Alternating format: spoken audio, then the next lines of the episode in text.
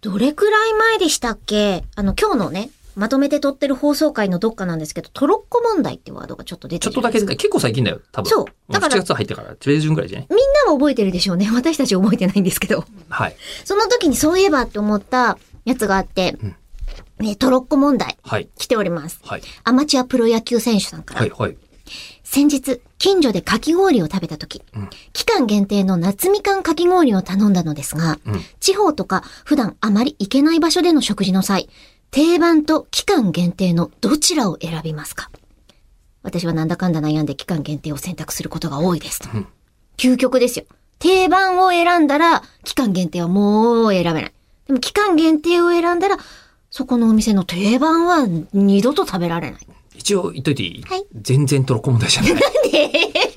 トロッコ問題じゃないのトロッコ問題で究は極のない選択ってことじゃないのトロッコ問題って。違究極の選択を全部トロッコ問題というわけでは ない。うんだ。うんもっと倫理的な、倫理自的な分やのつ。胃袋をさ、どっちにさ、こう、ジャンクション切り替えるかでさ、うんうんどっちかの道しか選べなくてさ、どっちかが犠牲になるってそういうことじゃないの違うんですほっといたら大量の犠牲者が出る。切り替えると、それよりは少ないけども犠牲者は出るっていう問そうい題う、があ、一トロッ体コ多問題数ですの、。はい。 そういうやつなんだ。えー、1、1でもな いね。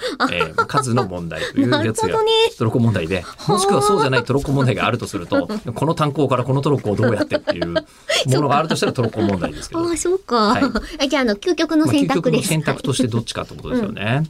どっちですかはね。いどっちですか思い浮かべてみると、結構ほら、地方行ったりとか、うん。あ、あと楽屋でお弁当出た時に2種類とかうん、うん、うん。あって、うんね、最終的になんかこう、うやむやになってどっちも食べれる時みたいなことがまあまああるじゃないですか。ちょっとほら、多めに用意されてまあ、たありりとかますするからね、時々ね。でも、私、あの、喋りの仕事とかもそうなんですけど、お弁当食べちゃうとまったりしちゃうから、基本食べれなまあ、いんです。私も食べないですね。あそっか。じゃあ全然適切じゃないです、こまれ。あ、だからとりあえずこれでいいんですよ。はこいのままで。こんななんで具体的な質問に対 して、わざわざ、あの、別の具体案を出してしまった別の例えはいらなかったんですよ、そう今のかは。。じゃあどっちえーっと、私は定番。